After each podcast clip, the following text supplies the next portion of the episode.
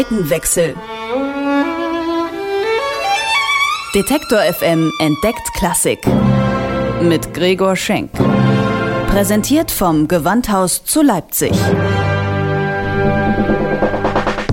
Ich lebe Musik. Popmusik. Das ist mein Beruf.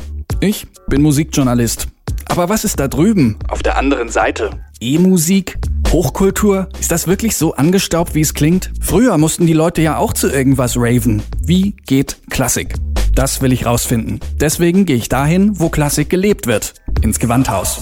Zeit für einen Seitenwechsel. Heute die Saisoneröffnung. Ein warmer Sommerabend Ende August. Es ist die Zeit im Jahr, in der sich auch das Gewandhaus wieder mit Leben füllt. Das Konzerthaus erwacht.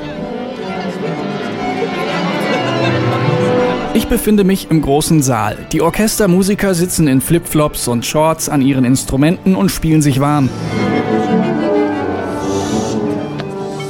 Die Instrumente verstummen, als Ricardo Chailly flinken Schrittes den Raum betritt. Er ist hier sowas wie der Bandleader. Also genau genommen ist er Gewandhaus-Kapellmeister. So heißen hier die Chefdirigenten. Chailly zückt den Taktstock und eröffnet eine der ersten Proben für die neue Spielzeit. Endlich geht's wieder los. Jedes Jahr für mich ist ein äh, Anfang der Saison, wo ich sehr hunger bin, Musik zu machen. Weil ich verstehe mich so gut mit diesem Orchester und die Musiker kennen mich. Und nicht nur die kennen Chailly.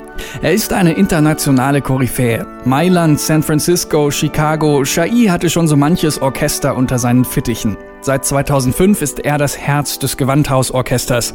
Und traditionell beginnt die neue Spielzeit in ein paar Tagen mit den Mendelssohn-Festtagen. Aber wie laufen eigentlich die ersten Proben ab, so kurz nach der Sommerpause? Lassen die das erstmal Piano angehen oder geht's direkt zur Sache? Konzentration, Stille, alles ist eine sehr positive Elektrik. Na ja, tatsächlich geht es wahnsinnig diszipliniert zu. Und trotzdem wirken alle ziemlich gelassen. Auch wenn der Maestro heute nicht immer zufrieden ist. Signori, wann Sie spielen so laut, Violinen echt pianissimo. Zu viel Wellen für mich. Wellen ja, aber Takt 5, 6, 7 in eine Überbindung. Und dann staccato wie möglich. Bitte, noch einmal.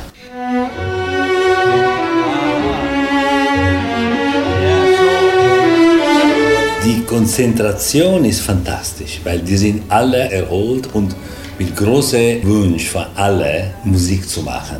So, das ist fabelhaft. Aber klangweise, die suchen in die ersten zwei Probe, würde ich sagen, die Identität des Klanges zurück in, in den Saal des Gewandhauses zu bringen. Na gut, dann lasse ich das Orchester mal in Ruhe proben und schau mir die Büros im Gewandhaus an. Die Mitarbeiter sind meist schon eine Woche vor dem Orchester wieder im Haus und bereiten das Feld für Herrn Chailly und die Musiker. Aber niemand wuselt hier aufgeregt durch die Flure, alle wirken noch tief entspannt. So ist das immer in den ersten Tagen, erzählt mir der Gewandhausdirektor Andreas Schulz. Man trinkt nochmal einen Kaffee in Ruhe, man denkt nochmal, ach, Urlaub war vielleicht doch schöner, als schon wieder zur Arbeit zu gehen. Und dann sozusagen holt einen der Alltag allmählich wieder ein. Die Stadt kommt mit ihren Problemen, die Politik kommt äh, und viele andere Themen. Sponsoren kommen aus dem Urlaub zurück. Der Schreibtisch füllt sich also dann wirklich sehr, sehr schnell. Eine der ersten Aufgaben ist es, die Tourneen des Orchesters zu wichtigen Festivals zu koordinieren. Aber nicht etwa für die kommende Spielzeit, auch nicht für die nächste. In der Klassik sind die ihrer Zeit ganz schön voraus. Ich könnte Ihnen jetzt sagen, wo wir im September 2015 in welchem Land oder welcher Region sind, vielleicht noch nicht konkret die Stadt, aber das ist wirklich ein sehr langwieriger Prozess, das zu planen, weil ja auch dann immer viele, Sie kommen beispielsweise für eine Periode, die Sie zur Verfügung haben, zwei Wochen, kriegen Sie Daten aus Luzern, von den Proms und aus Salzburg. Bestenfalls liegen die mehr oder weniger alle taggleich.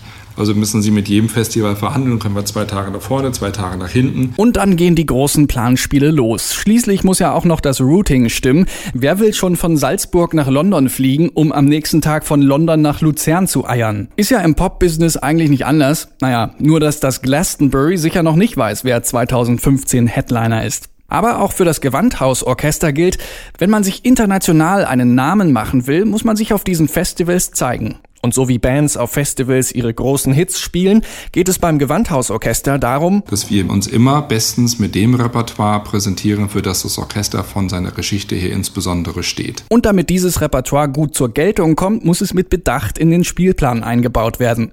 Hier kommt Sonja Epping ins Spiel. Sie ist die Dramaturgin des Gewandhauses und leitet das Konzertbüro. Das ist vergleichbar mit der Arbeit eines Bookers in einem Club. Viele Fäden laufen bei ihr zusammen, wenn es darum geht, einen stimmigen Spielplan zu bauen. Da ist natürlich einmal die Saalbelegung, mit der es eigentlich losgeht. Wann ist der Saal frei?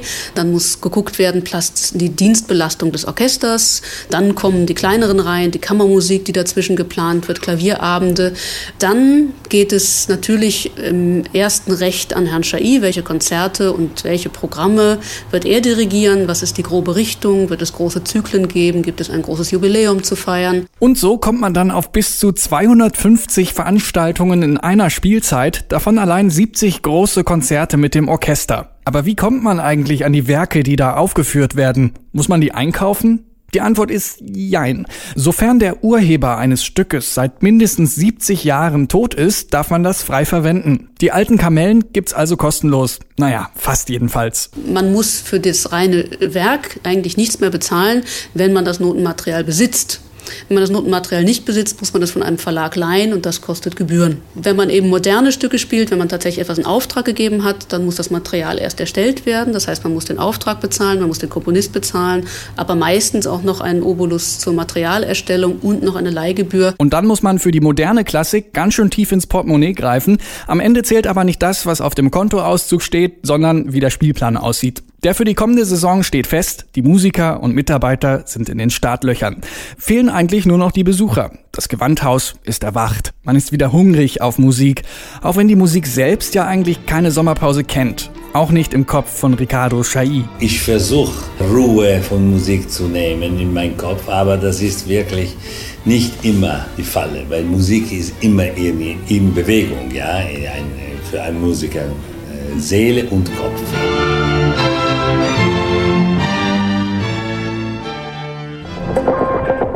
Seitenwechsel. Detektor FM entdeckt Klassik. Mit Gregor Schenk. Präsentiert vom Gewandhaus zu Leipzig.